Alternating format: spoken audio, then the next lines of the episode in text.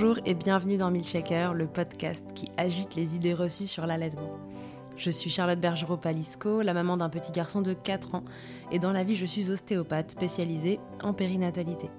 J'ai destiné ma pratique aux femmes et aux enfants, en particulier dans cette période charnière autour de la grossesse, de la naissance et du postpartum, avec une spécificité permettre au bébé de mieux téter pour mettre en place un allaitement serein en libérant les bébés des tensions qui les empêchent de téter correctement.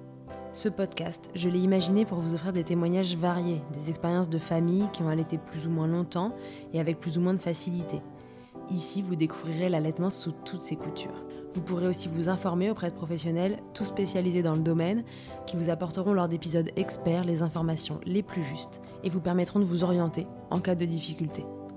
Mon objectif, il est très simple, offrir ces informations à toute mère, famille et tout professionnel qui souhaite se renseigner sur le sujet que chacun puisse faire ses choix de façon éclairée et casser les idées reçues qui circulent pour vous rendre l'allaitement plus accessible, plus facile, normal, banal même, et ce qu'importe vos envies et votre projet.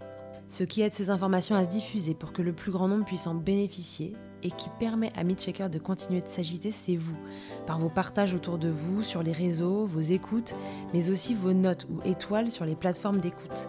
Alors je vous serais très reconnaissant de prendre une minute pour soutenir ce projet. Et maintenant, place à l'épisode. Juliette est la maman de deux enfants qu'elle aura tous les deux allaités. Et pourtant, Juliette savait à peine ce qu'était l'allaitement et que cela existait. Pour elle, nourrir son bébé, c'était au biberon. Mais sur son chemin, la vue de mères allaitant tout simplement leur bébé ont semé les graines de cette normalité qui s'est imposée à elle. Cette normalité, les seins qui se remplissent et se vident, l'un puis l'autre, sous-pesés pour savoir quel sein donner à la prochaine tétée, c'est ce qui lui aura permis de palper et de sentir cette boule de plusieurs centimètres qui est venue se loger dans son sein droit. Pour démarrer, peu d'inquiétude, alors que ce sein est nourricier et que cette masse pourrait ressembler à une boule de lait. Mais quelques mois plus tard, le diagnostic tombe. Juliette a un cancer du sein. Une mastectomie et des semaines d'angoisse plus tard, Juliette est guérie, ou plutôt en rémission, et continue son allaitement sur son sein gauche. Et pas question que la maladie lui enlève ses moments privilégiés. Ce témoignage, c'est aussi un allaitement écourté pour de mauvaises raisons, sur fond de troubles de l'oralité souvent incompris par le corps médical. Alors quand elle tombe enceinte la deuxième fois, c'est une évidence. Ce deuxième bébé sera allaité aussi, et sur son sein gauche, uniquement bien sûr. L'histoire de Juliette, c'est l'histoire de ce cancer du sein qui vient jouer les troubles faits, mais c'est aussi plus généralement l'histoire d'une maman qui rencontre des difficultés à mettre en place ses allaitements, que ce soit sur un ou deux seins, parfois l'envie d'arrêter et finalement deux allaitements différents mais ô combien importants. Je vais maintenant laisser Juliette vous raconter son histoire. Mais avant, laissez-moi vous rappeler, même si le mois d'octobre est derrière nous, de vous autopalper. C'est simple et ça sauve des vies. Je vous souhaite une belle écoute. Salut Juliette, bienvenue dans Milchaker. Salut, merci. Juliette, euh, je suis ravie de t'interroger aujourd'hui. Euh, comme je te le disais à l'instant, je t'ai écouté dans un autre podcast il y a, il y a quelques temps et puis ton histoire m'avait vachement touchée. Donc euh, j'avais très envie qu'elle rejoigne les témoignages de Milchaker. pour commencer, Juliette, est-ce que tu peux nous dire bah, qui tu es, combien tu as d'enfants et ce que tu fais dans la vie?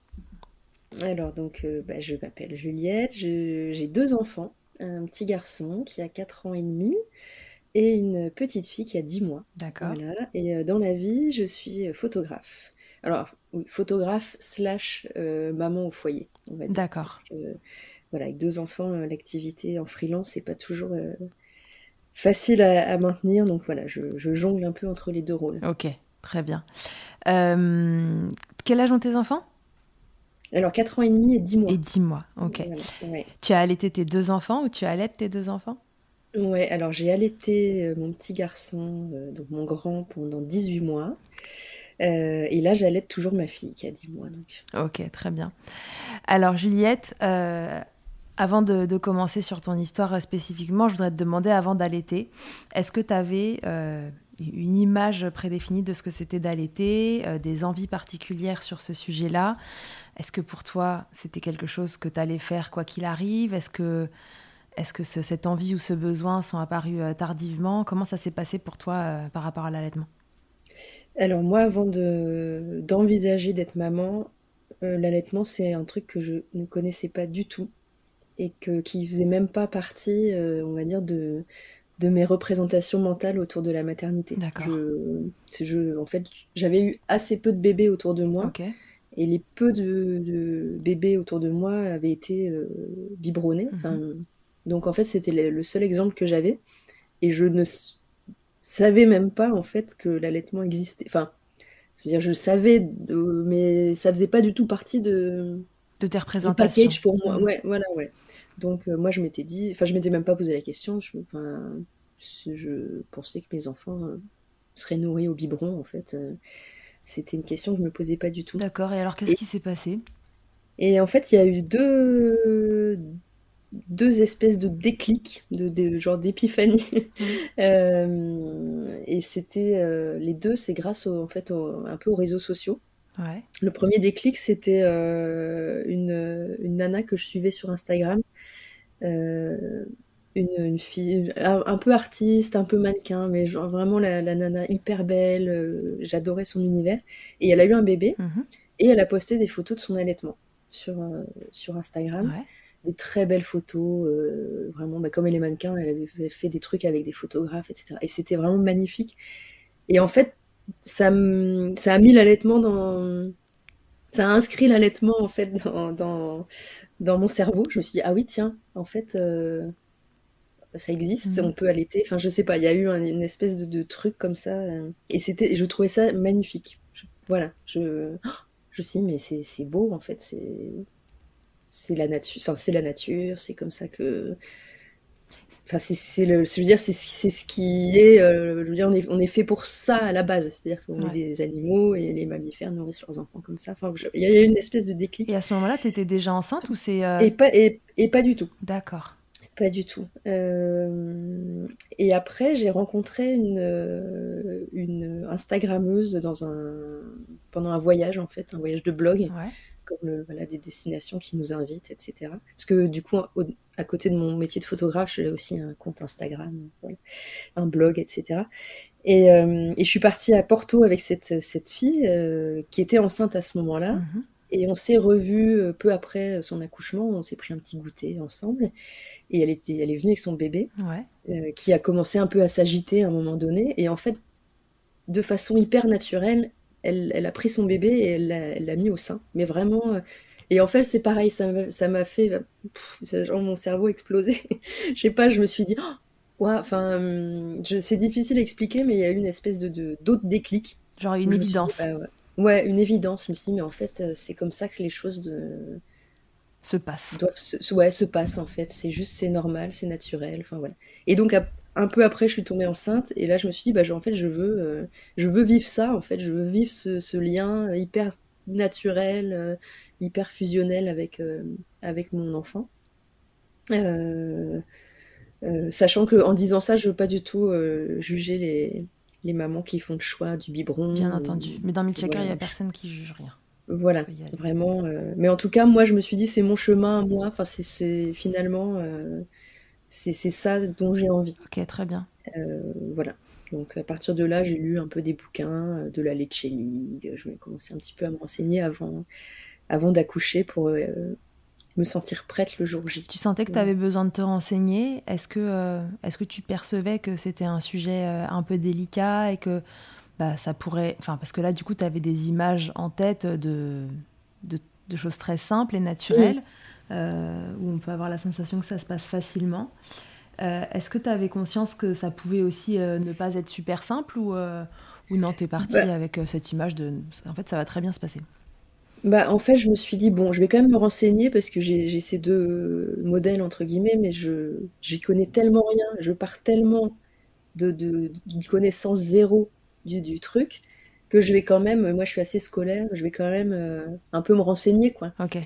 Et, euh, et donc en me renseignant, j'ai vu qu'effectivement ça pouvait être plus compliqué que, que ce qu'on imaginait, même si en fait euh, quand on lit le bouquin de la Lecce League, ils sont un peu si vous avez mal, c'est que la position n'est pas bonne, il suffit de corriger la position, et puis il n'y aura plus de problème. Enfin, ils sont quand même très très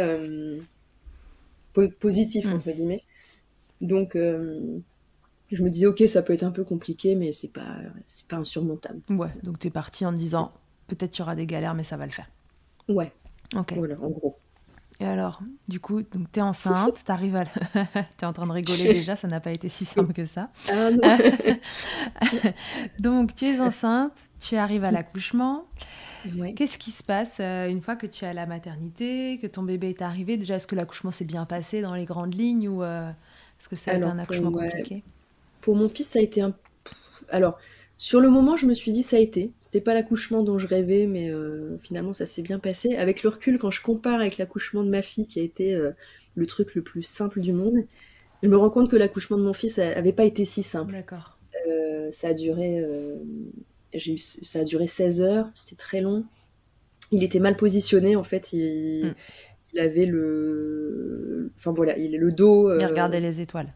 Il- voilà, il regardait les étoiles exactement. Il regarde encore les étoiles aujourd'hui, c'est marrant. Ah, c'est vrai Ouais, c'est rigolo parce qu'il est, euh, il est euh, un peu atypique et, euh, et je me dis en fait, il- dès le départ, il, il nous l'a fait comprendre à sa manière. Donc je voulais accoucher sans péridurale et en fait, au bout de 8 heures, ça n'avançait pas, donc j'ai craqué, j'ai pris la péri. Parce que pas, voilà, j'ai pas du tout regretté parce qu'après ils sont vraiment allés euh, essayer de le retourner. Ouais. euh, C'était, je me dis sans péri, je, Ouais, quand les bébés regardent les étoiles, c'est que il faut imaginer la position gynécologique et que le bébé qui normalement en position gynécologique regarde le sol pour venir défléchir sa tête après sur le bassin de maman, et en fait il regarde les étoiles. Donc c'est pas la position idéale pour faire euh, avancer un travail et Ouais, ouvrir un ouais, col. ouais. Voilà, donc à la Là, fin du ça, travail souvent il y a une sage-femme qui vient, si ça suffit, et qui avec deux doigts vient sur une contraction tourner le bébé euh, pour qu'il se remette dans l'axe parce que c'est quand même nettement Oui. plus facile de sortir dans l'autre sens. Ouais. Et, et du coup, c'est à cause de ça, j'avais les contractions dans le dos. Ouais, Enfin, c'était très très douloureux. Et au bout de 8 heures, j'étais dilatée à 3. Enfin, Ouais, ouais, on a vécu le même accouchement à peu près. Je vois très ouais, bien. ouais. Mm. et, euh, et ça n'avançait pas. Enfin, voilà. Et, j'avais des contractions non-stop. Et en fait, euh, voilà. Bon, bref. Donc, euh, au bout de 8 heures, j'ai pris la péri. Puis après, bon, les choses. Elles elles sont allées à plusieurs reprises hein, pour le, Pour le retourner. Il a fini par se retourner et, euh, et à la fin, ils ont utilisé une petite ventouse parce que euh, il, ça- il commençait à fatiguer. Il avait, euh, j'avais le liquide amniotique qui était teinté, etc. Enfin voilà, donc bon, un accouchement qui était pas, qui était pas catastrophique, mais qui était pas non plus. Ouais. C'était pas non plus un long fleuve tranquille, quoi. Voilà, exactement. Euh, et du coup, j'ai fait la tétée d'accueil qui s'est plutôt bien passée. Enfin, en même temps, je savais pas comment c'était censé se passer, donc je me dis bon, bah ça a l'air d'aller. Ouais. Et puis, euh, et puis, il avait avalé du liquide, donc en fait, pendant euh, les 12 premières heures de vie, euh, il avait des espèces de nausées, il recrachait, enfin, Mm. il était vraiment pas bien. Donc il t'était pas, enfin il t'était pas, enfin voilà. Et et puis à un moment, en fait, la maternité était complètement débordée. Euh, quand j'étais, quand je suis arrivée pour accoucher, on m'a dit vous êtes la dernière patiente euh, qu'on accepte. euh, on est, on est full. et du coup, je me suis retrouvée en plus en chambre double, parce qu'il n'y avait plus de place, donc mon mari pouvait pas rester. Et donc pendant la nuit, je me dis, je pense qu'il a faim, je sais pas. J'étais toute seule, personne venait m'aider parce qu'elles étaient débordées. Donc j'essaye de le mettre au sein. Et je pense que je sais pas comment le prendre, je sais pas. J'ai beau avoir vu des, des photos, des images, lu des bouquins, en fait, je j'ai jamais tenu un bébé dans mes bras et je sais pas comment il faut faire. Donc je le mets comme je peux, mais et en fait, il, bah, il me fait euh, hyper mal et, euh, et j'ai des crevasses en fait direct, directement. euh, je saigne, etc. Donc c'est hyper douloureux. Et, et une puéricultrice me dit, en fait, vous n'allez pas pouvoir allaiter. Vous avez la peau trop claire. Oh. Euh, ça, ça fonctionnera pas. Il faut passer au biberon. Et là, je m'effondre. Euh, Est-ce que tu la crois sur le moment Tu te dis que c'est vrai Bah oui, je me dis c'est son métier. euh, des bébés, elle en voit tous les jours. euh, et puis on, on est dans un moment de fragilité en fait. On vient d'accoucher. On est, j'étais épuisée. J'avais, j'étais perdue. Je savais pas comment m'occuper de ce petit bébé. Je, donc je la crois. Euh, et donc je lui donne des biberons. Et euh, je me dis bah tant pis. euh, Et je suis mais dégoûtée quoi. Vraiment. euh, c'est, c'est déjà j'ai pas eu l'accouchement dont j'avais rêvé. Je me dis j'ai pas non plus ça. Enfin, vraiment c'est euh, même d'en parler encore maintenant Ouais. ça me j'étais vraiment vraiment très triste et, euh, et puis la nuit euh, d'après je donne mes biberons là, euh, puis je me dis non c'est en fait c'est c'est pas ça que je veux. Enfin, je c'est pas ça que je dois faire. Donc je commence à éplucher des tas de forums et tout. Et je vois des témoignages de mamans qui ont vécu en fait la même chose que moi, des crevasses dès le départ, etc. Et qui disent mais en fait c'est bon, après on a rattrapé le truc. Euh. Donc le lendemain matin, je vois une autre puéricultrice qui est incroyable et, et qui me dit j'ai cru comprendre que, que bah, ça vous tenait à cœur d'allaiter et, que vous étiez déçu, etc. Et je dis bah ouais, j'ai vraiment, enfin je voulais vraiment essayer. Et puis en plus, j'ai lu des trucs. Et, elle me dit, ok, on va tout reprendre, euh, ah. on va tout reprendre à zéro, vous inquiétez pas et tout. Et là, elle m'a vachement accompagnée. Donc, euh, elle a envoyé mon mari acheter des coquillages d'allaitement pour, euh, pour soulager mes crevasses. elle m'a dit, je sais que c'est pas le top, mais on va mettre des bouts de sein. le temps, voilà, parce que le temps de cicatriser. de cicatriser quoi parce que sinon les vraiment les tétés c'était horrible. Donc on a mis des bouts de sein euh, et en fait euh, et j'ai tiré mon lait pour stimuler etc et on a réussi à mettre euh, l'allaitement en place comme ça. Parce qu'il te faisait toujours mal en fait. C'est à dire que là elle elle t'a aidé à te positionner peut-être? Mm. et malgré bah, ça, ça allait mieux du coup mais il y avait les crevasses qui étaient là et qu'il fallait, il fallait le temps que ça. Ah, mais oui, oui, tu avais mal. disons qu'un bébé qui t'aide très bien, même très bien sur une crevasse, c'est pas très confortable, quoi. Ouais. Voilà. Donc, euh, donc voilà, on a, j'ai eu des bouts de sein pendant, je sais pas, 2-3 semaines. Euh, un allaitement mixte aussi pendant peut-être 15 jours, mmh quand même le temps du coup que ma production, euh, mmh. voilà, parce qu'il n'y avait pas eu de stimulation pendant plus, plus de 24 heures. le temps que ça se remette au diapason. Mmh. Ouais, voilà. Et on a pu passer à un allaitement exclusif qui s'est très bien passé. jusqu'à euh, c'est 4-5 mois, où euh, il a commencé à casser sa courbe. Ah. Euh, on a commencé la diversification, il a cassé sa courbe, et là, donc on a, j'ai, on a essayé de rattraper le truc, etc. J'ai vu une consultante en lactation, j'ai tiré mon lait, j'ai fait du power pumping, enfin tout, voilà la totale. Et en fait, jusqu'à ces 18 mois, sa, courbe était vraiment pourrie. Mm-hmm. Euh, et je comprenais pas. Mais en fait, il mangeait rien. Il tétait. Et à 18 mois, il tétait encore 10 fois par jour. Mais il mangeait pas. Euh, les pédiatres m'ont dit c'est à cause de votre allaitement, c'est à cause de votre allaitement. Euh, il faut arrêter l'allaitement. Enfin, ça, j'ai eu ce discours-là pendant plusieurs mois. Et, et à 18 mois, j'ai cédé. J'ai arrêté d'allaiter. Euh, et ça n'a absolument rien résolu. Et on a découvert récemment qu'en fait, il avait un trouble de l'oralité alimentaire. Donc, c'était pas, pas du tout lié à l'allaitement. C'est juste qu'il oui, il avait un problème de succion dès le démarrage, en fait. En fait, il avait un problème de succion. Il avait un problème. Il a un, globalement un problème euh, avec la nourriture. Euh. D'accord. Et, et, à la limite, l'allaitement, c'était presque ce qui sauvait le truc, puisque il avait au moins ça. Oui. qui, le, qui le nourrissait, quoi. Oui, d'accord. Parce que la diversification se passait moyennement aussi, du coup? Oui, oui, oui, en fait, jusqu'à 18 mois, il mangeait quasiment rien. Ah oui, d'accord. Oui, oui. Donc, euh, il n'a pas pu euh, enclencher cette phase, la 6-12 mois, où on découvre tous les aliments, etc. Non. Heureusement qu'il avait un bout d'allaitement pour, euh, pour compenser. Ouais. ouais. Mais voilà, j'ai fini par, par céder parce que c'était trop de responsabilité. Enfin, c'était trop sur mes épaules, en fait, le truc. Mm, mm. Et à force d'entendre des médecins donc c'est le boulot, euh, vous dire que c'est de votre faute. Euh, oui, ça finit par rentrer dans la tête. Mhm. Ouais. Euh, voilà, donc je l'ai sevré à 18 mois. Ok. Un peu à contre-coeur. Mais... Difficilement? Alors, ça a été, ouais, ça a été. j'ai essayé. C'est pas évident de sevrer un bambin à cet âge-là, surtout quand il a un peu, bah, tu vois, que ça qui fonctionne. ouais. Bah, en fait, ça a été. j'ai fait ça de façon assez, enfin pas horrible, mais j'ai essayé de réduire. Mm. les tétés. Et en fait, ça marchait pas du tout. S'il comprenait pas euh, pourquoi il avait droit des fois, puis pas droit. Enfin, voilà. Et vraiment, ça marchait pas. Et en fait, euh, on a fait la méthode vraiment dure. C'est-à-dire que mon mari est parti avec lui une semaine euh, chez ses parents. Mm-hmm. Pardon. Et moi, je suis partie chez mes parents. Enfin, on s'est séparés en fait pendant une semaine. D'accord. et quand on s'est retrouvés, il a essayé de téter et je lui ai dit non, non. on lui avait expliqué avant quand même.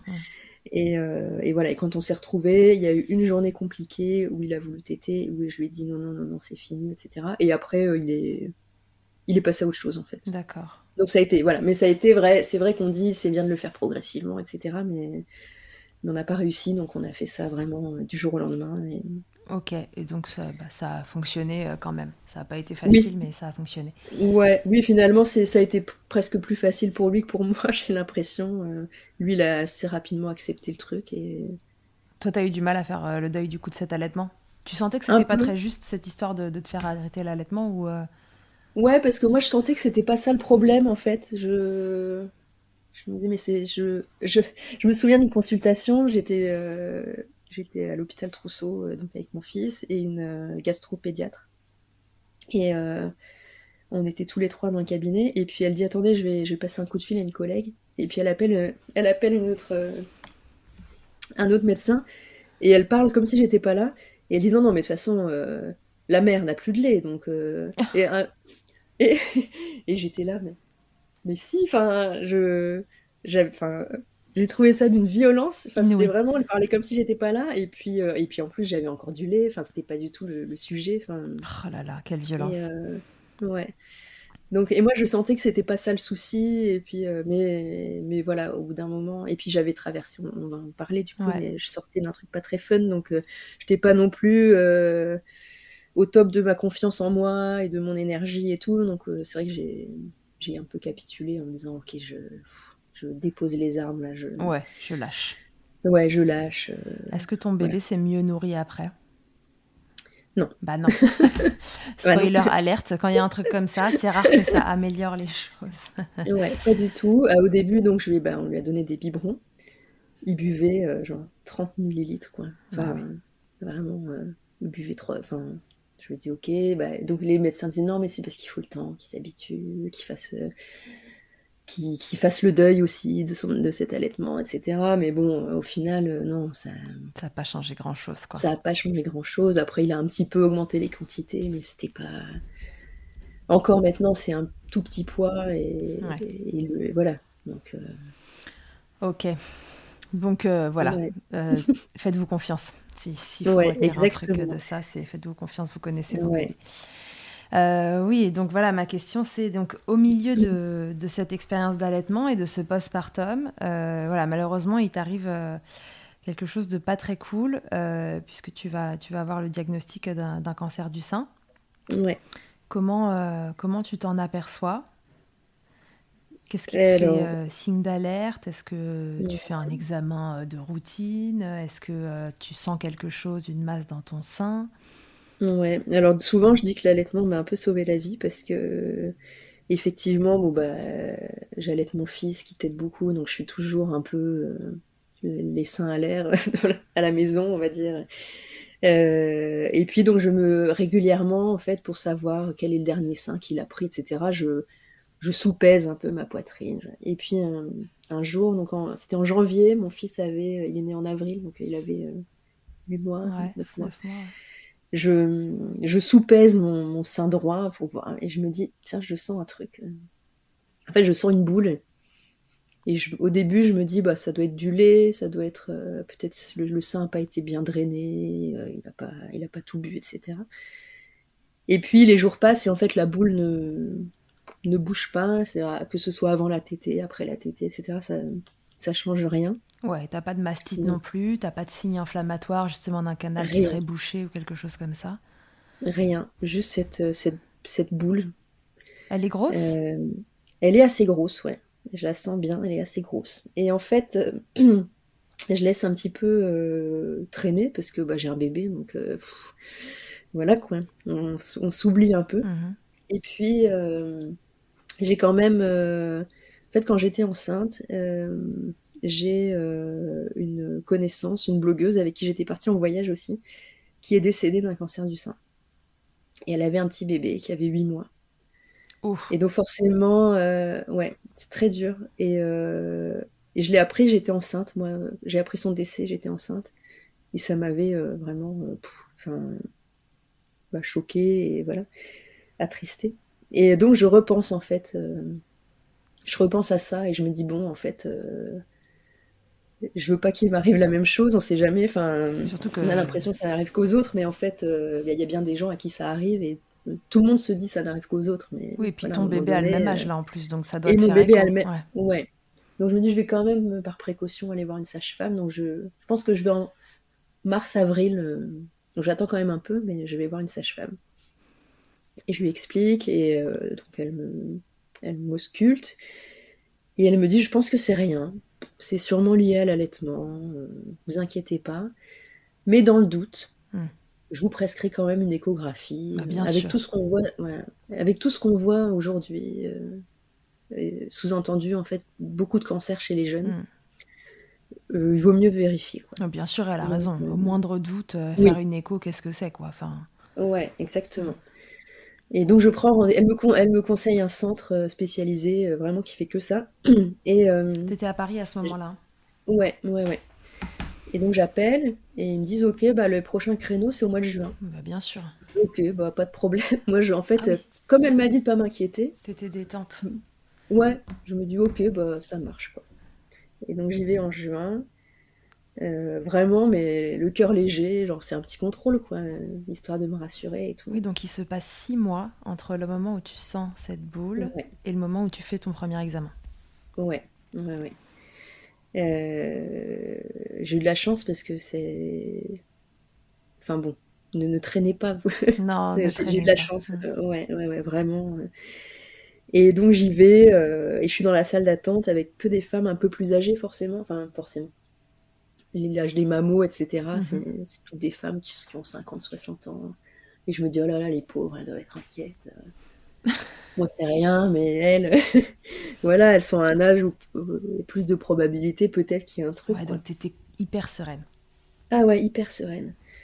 Et, puis voilà, puis je fais l'écho, et puis le, le médecin passe vachement de temps sur mon sein. Genre vraiment, euh, ça dure quoi. Je me dis, bon, dis donc. Euh, il regarde mon autre sein. Là, vraiment, l'autre sein, c'est genre deux minutes, hop, euh, voilà. Il revient sur le sein. Oh là là. Je me dis, oh, ok, bon. Et il me dit, ok, il y a des, il y a des micro-calcifications. il faut faire une mammo.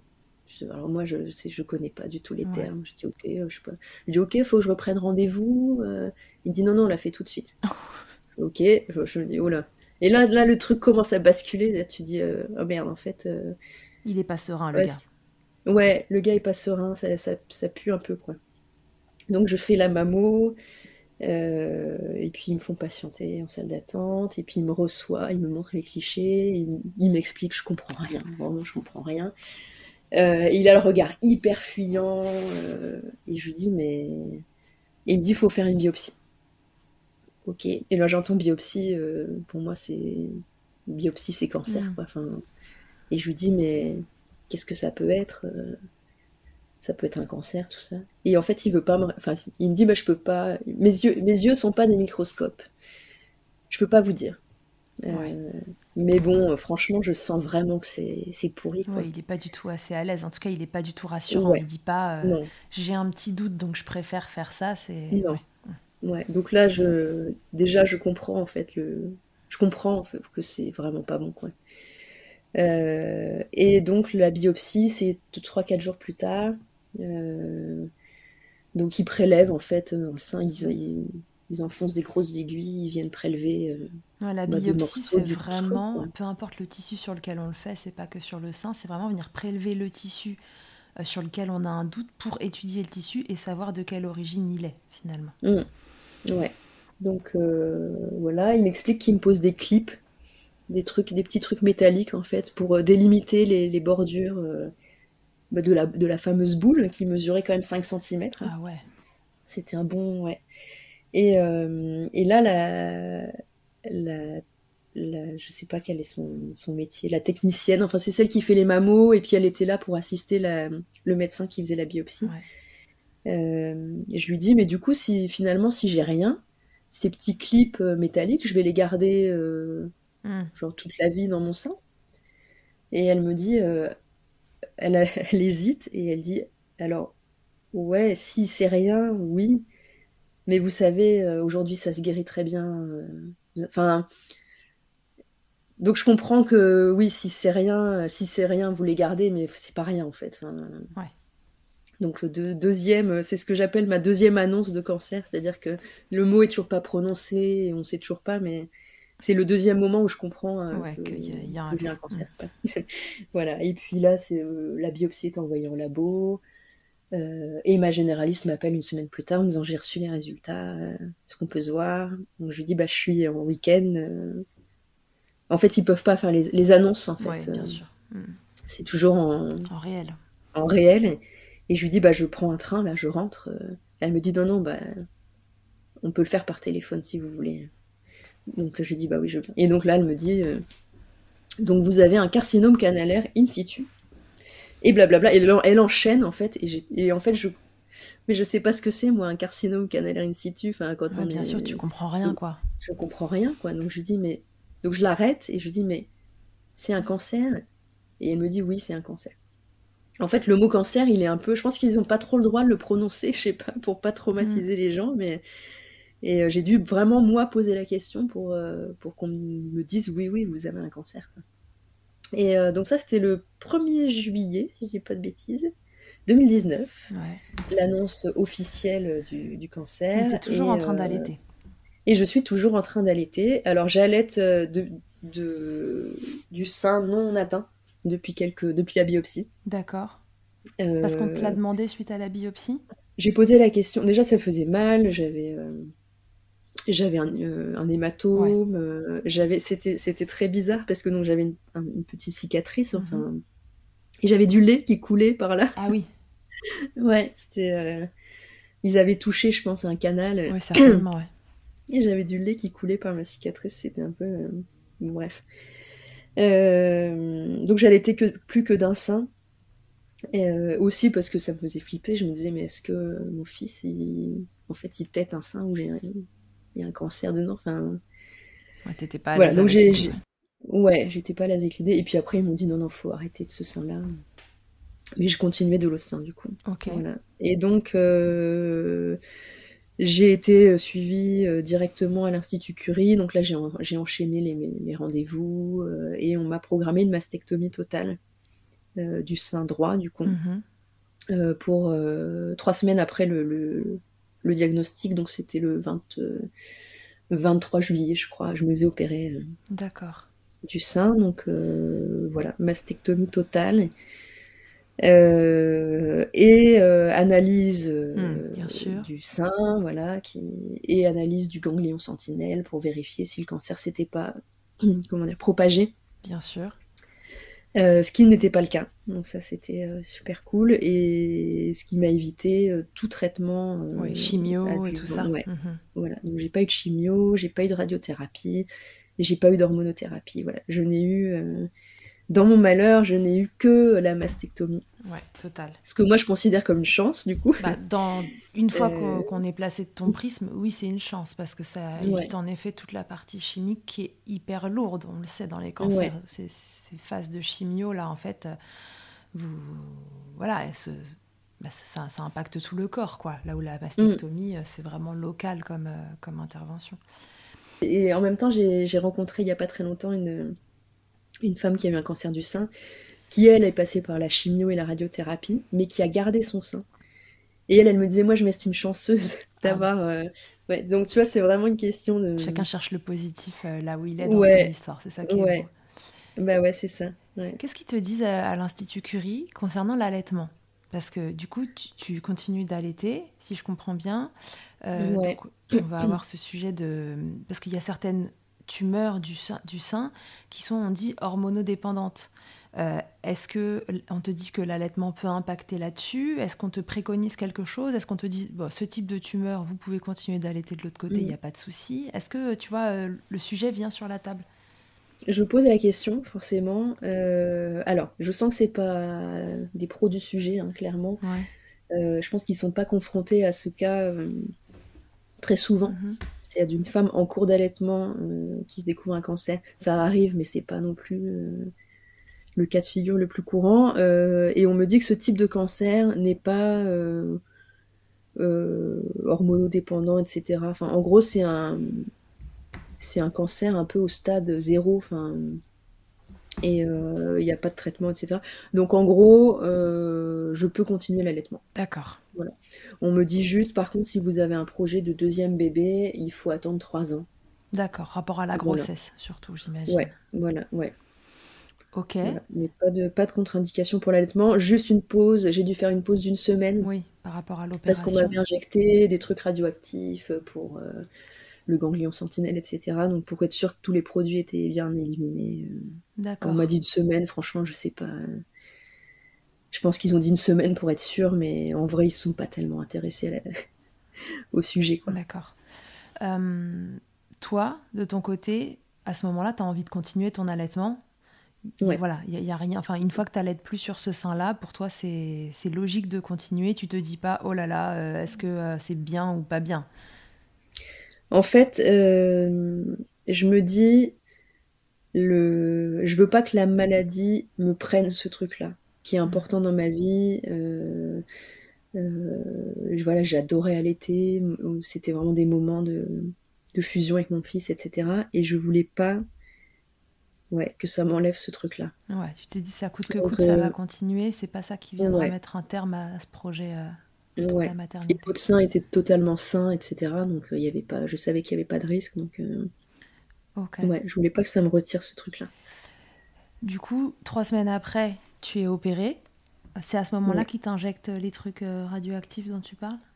Ouais, D'accord. ouais, ouais. En fait, euh, ils, ils retirent, donc ils retirent le sein et ils retirent ce qu'ils appellent le ganglion sentinelle, qui est le premier ganglion de la chaîne euh, sous, le bras. Mhm.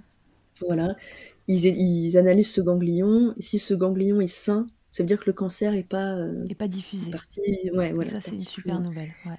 Ouais. Et du coup, pour identifier ce ganglion, ils, t'injectent un produit radioactif. Pour, au moment de l'opération, je pense que ça rend le ganglion euh, Ouais, euh, fluo, euh, je sais pas visible, quel- quel- enfin, en tout cas, ça leur permet de repérer. Voilà. Et donc c'est ce produit-là qui euh, potentiellement euh, mettait un petit peu de temps à être éliminé. Ok. T'es opéré, euh, euh, comment ça se passe? C'est pas en ambulatoire, une mastectomie, t'es resté quelque temps à l'hôpital? Je suis restée une nuit à l'hôpital. Une nuit, ok, Ouais, express quand même. ouais. Express quand même. Euh, ça s'est extrêmement bien passé. Ouais. Parce que ton fils, du coup, je- c'est la première fois qu'il est exposé au fait de ne pas pouvoir téter, et lui qui tète si souvent la journée? Ouais. Alors oui, pour lui ça a été très compliqué. Il a pleuré. Ma sœur était venue le... aider mon mari. Mm. euh, voilà, pour s'occuper de lui. Et euh, ouais, il a énormément pleuré. Je crois qu'ils sont partis euh, dans la nuit euh, promener euh, en Ah ouais, poussette, etc. Enfin, voilà. Bon, et puis il devait Ouais. sentir quand même le stress autour de toute cette affaire. hein. Oui.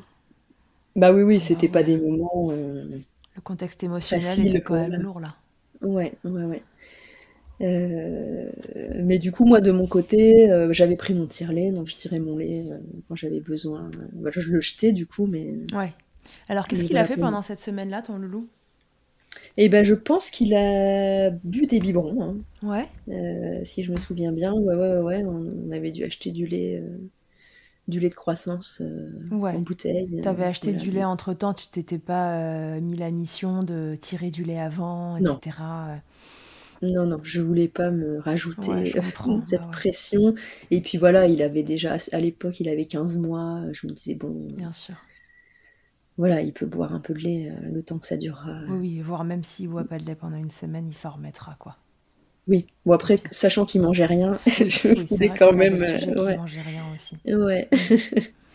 Mais euh, voilà, je voulais pas me rajouter euh, un stress de devoir faire des stocks pendant. Enfin, et puis je savais pas exactement combien de temps ils allaient me dire que je pouvais. Enfin, ça se trouve, euh, après l'opération, ils allaient me dire faut arrêter d'allaiter parce que en fait le cancer s'est étendu. Enfin, je savais pas trop à quelle sauce j'allais te manger. Oui, bien sûr, parce euh, qu'au moment où tu te fais opérer, tu sais pas que, bon, que c'est terminé à ce moment-là et que qu'il n'y Voilà. aura pas de suite. Tu te dis qu'il y Ouais. a encore des chances qu'il y ait quelque chose au niveau du ganglion sentinelle et que Voilà. du coup tu passes sur des traitements plus lourds qui, là, pour le coup, euh, j'imagine, euh, auraient contre-indiqué l'allaitement.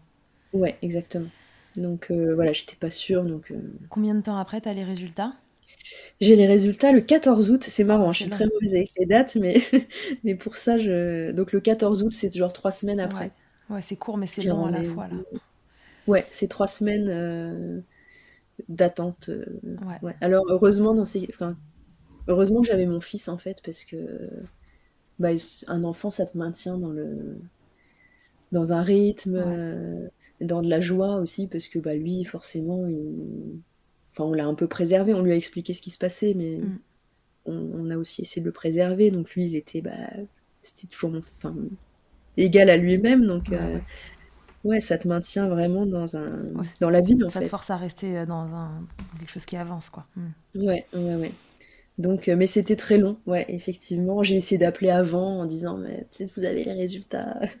Mais, euh, mais ils voulaient pas me les donner, il fallait que j'attende mon rendez-vous. Et voilà. Et donc, le 14 août, on m'annonce, euh, la chirurgienne m'annonce que je suis euh, guérie. Mm. Alors, elle me dit, on- normalement, on dit en rémission, mais euh, on peut dire guérie. Nous, les chirurgiens, on dit guérie. Voilà. Donc elle, elle est rassurante. Ouais, ouais, ouais.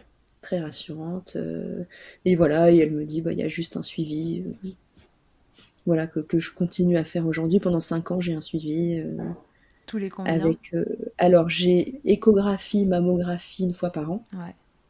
Euh, un rendez-vous à l'Institut Curie une fois par an. Et un rendez-vous chez le gynéco une fois par an. Et ça, ça s'étale. euh, voilà. Donc, en gros, tous les six mois, j'ai un. Quelque chose. J'ai un, ouais, voilà. J'ai mammo et curie à peu près en même temps. Et six mois après, gynéco. D'accord. Voilà. Ok. Donc euh, bon, du coup, cet allaitement se termine quelques mois après. Pas du tout pour les Ouais. raisons de, de ce cancer du sein qui Non. est en phase donc de rémission pour les termes officiels, mais guéri euh, de façon officieuse. Euh, toi, ça, t'es à l'aise avec cet allaitement euh, sur un sein? Comment ça se passe ensuite? Bah non, ça, franchement, ça se passe bien. Il est plus grand aussi, donc euh, je me dis, il a quand même moins besoin euh, qu'avant. Enfin voilà, il peut compléter, même si c'est compliqué côté alimentation, mais il, Mm. il peut manger des yaourts, etc. Enfin voilà, je me mets moins de pression Ouais. que quand il était bébé, et du coup, ça roule, euh, ça roule euh, très bien, ça se fait très, très, Ok. très naturellement. Ouais. Très bien. Je te reposerai peut-être des questions plus tard sur cette histoire de trouble de l'oralité parce que c'est quand même tellement fréquent, ce, ce sera intéressant que tu Mm. nous racontes. Mais euh, ensuite, tu attends trois ans, tu, tu suis le, les recommandations? Bah, pas tout à fait, en fait, euh, parce que j'ai l'annonce du diagnostic, du, du- pardon, de la guérison en août 2019, Ouais. et je tombe enceinte en, en- j'ai accouché là en février 2022, donc je tombe enceinte euh, Ah oui, en 2021. Donc en fait, je- j'attends pas les trois ans, j'attends deux ans à peu près. volontairement? Est-ce que tu as demandé Bah, l'avis euh, des médecins quelque part Bah, pour te rassurer ou non? J'ai même pas tellement demandé, non, je sais, T'as je sais pas, un peu, ouais. Euh, j'ai un peu oublié. En fait, on a cette envie de deuxième enfant que, qui commence à arriver.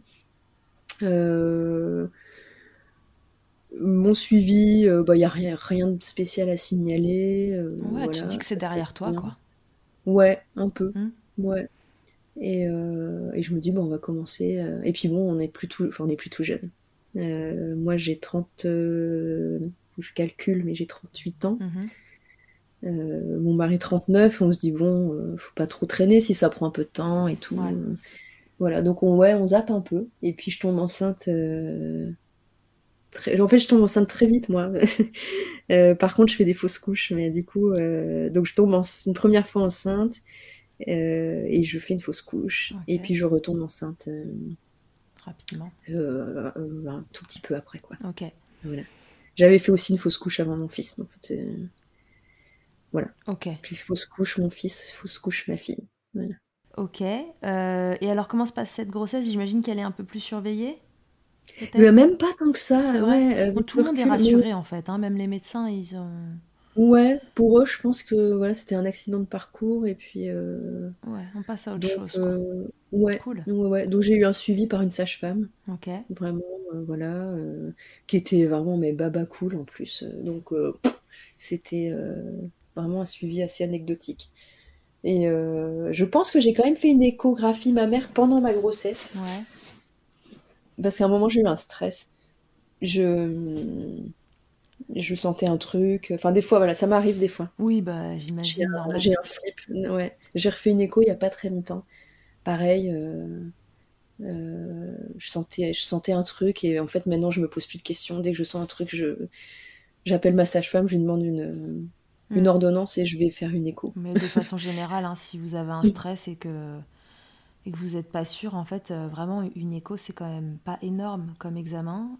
Oui. C'est pas invasif, c'est facile à obtenir, enfin, en fonction des endroits où on est, mais quand même. Euh, et euh, pour moi, pour en avoir fait aussi, en fait, vraiment, les médecins, ils préfèrent vous voir arriver et vous dire. Enfin, moi, systématiquement, quand j'ai eu des trucs, on m'a dit euh, Moi, je préfère que vous veniez vous rassurer pour rien, plutôt que qu'on trouve un truc qui a traîné. Ouais, exactement. de façon générale, voilà, bon, vous connaissez les gestes de prévention palpez-vous les seins tous les mois, quelques jours après vos règles, pour, pour qu'ils ne soient pas. Bah, c'est pas engorgé le mot parce que là on n'est pas dans l'allaitement, mais euh, voilà, euh, moins imprégné euh, des hormones. Et, aller consulter au moindre doute. En effet, maintenant des cancers, on mm. en voit arriver assez jeunes et on va pas. on va pas attendre. C'est pas une bonne C'est jamais une bonne idée d'attendre sur ces trucs-là. Oui. en fait, je pense qu'il y a la, Moi, je connais des gens qui vont pas consulter parce qu'ils ont peur de. Ouais. Ils ont peur d'un éventuel diagnostic, mais la peur n'évite pas le danger. et, en fait, il vaut mieux avoir le diagnostic tôt parce que voilà, plus, plus, plus vite c'est pris en, charge, plus grandes sont les chances de. Ah oui, que, que ça guérisse. Mmh. Que ça guérisse, quoi. et moi, j'ai eu, de la, j'ai eu, de la enfin, j'ai eu de la chance, entre guillemets, parce que j'avais un, quand même ma tumeur qui faisait 5 cm et qui, en fait était euh, assez agressive. Et j'ai eu de la chance que finalement, j'ai, attendu 6 mois. Euh, j'ai eu de la chance que ce soit pas devenu invasif euh, pendant ces six mois, ça aurait pu. Et je pense que si j'avais attendu encore, par contre, ça le. Ça le serait sûrement devenu, ouais. Ouais, ouais, ouais.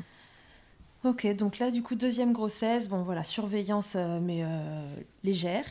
L'allaitement, tu te dis que c'est une évidence là, tu vas, tu vas réallaiter. Ah ouais, ouais, ah, mais je veux, je veux allaiter parce que j'ai adoré ça. Et je veux aussi offrir à ma fille je sais qu'on est, on, peut jamais élever deux enfants de la même manière, mais je veux offrir à ma fille ce que mon fils a, eu. Moi, je sais que pour mon fils, je pense avec le recul que j'ai fait une petite dépression euh, du postpartum. Je m'en suis rendu compte aussi euh, après. Et je sais que l'allaitement, ça m'a vachement aidé à créer du lien euh, avec mon enfant, à me sentir mère. Enfin, ça a beaucoup aidé psychologiquement, je pense. D'accord. et donc, je voulais bah, je voulais ouais, refaire, refaire ça avec ma fille. Quoi. bien sûr. Et, euh, et j'avais lu qu'on pouvait allaiter avec un seul sein, sans aucun souci. C'est possible. Est-ce qu'entre-temps, euh, Qu'est-ce que tu avais fait pour euh, ce, bah, ce sein qui n'était plus là? Est-ce qu'il y a eu une reconstruction mammaire? Quel choix tu avais fait par rapport à ça? Non, j'ai pas fait de reconstruction. et pour l'instant, je ressens pas du tout le besoin. Alors, j'ai une petite poitrine, euh, j'ai toujours une petite poitrine, donc j'ai pas de d'asymétrie. gros, ouais, j'ai pas de, gros déséquilibre. Je veux dire, ça, ça me provoque pas de, gêne au niveau physique. J'ai pas de douleur au dos, etc. Et, euh, et, je trouve que ça se voit pas tellement. Je m'habille un peu, un peu ample, un etc. Peu un peu... Hmm. Ouais. Et, euh, et j'ai pas envie de ressouffrir entre guillemets. J'ai pas trop envie de retourner à l'hôpital. Enfin, ouais. Donc, et, et, en fait, esthétiquement, ça me gêne pas. Donc voilà, donc j'ai pas fait de reconstruction. J'ai fait ce, qu'ils appellent une reconstruction à plat. ça s'appelle comme ça. donc euh, en fait. Euh, c'est quoi une reconstruction à plat? Bah, En fait, c'est juste. Euh, c'est le nom officiel. J'ai rien fait depuis la mastectomie, mais du coup, c'est juste qu'ils ont fait un truc propre. Ah oui, d'accord, ok. Voilà, j'ai ma cicatrice et et, propre. Enfin voilà, c'est. Euh, ok, et toi, ça te convient comme ça et, euh, et c'est très bien. Ouais, ouais. Donc du coup, tu sais que tu vas enclencher ce deuxième allaitement sur un sein. Oui. Ouais, c'est marrant parce que je vais voir ma gynéco, je pense, au début de ma grossesse. Et elle me dit, euh, oui, donc bon, bien sûr, vous n'allez pas allaiter. Et je lui dis, bah si. Et elle me dit, ah bah oui, mais oui, c'est vrai en fait. mais vous avez raison, vous pouvez. Enfin, pour elle, dans son esprit, c'était hyper logique que j'allaite pas. Et, c'est marrant ce que je dis Bessie, et direct elle a dit Ah bah oui, mais oui, bien sûr, en fait, pourquoi je dis ça euh? Non, mais bien sûr. Euh. Et euh, voilà. Et en fait, je me suis dit, avec toute mon expérience, mes 18 mois d'allaitement avec mon fils, en plus, ça va être hyper facile. Ça va être fluide, ça va être génial et tout. Erreur Naïveté Fanfaronnage avant l'heure. Exactement. Ah bah quand t'es maman, en fait, euh, tu... Il faut jamais fanfaronner.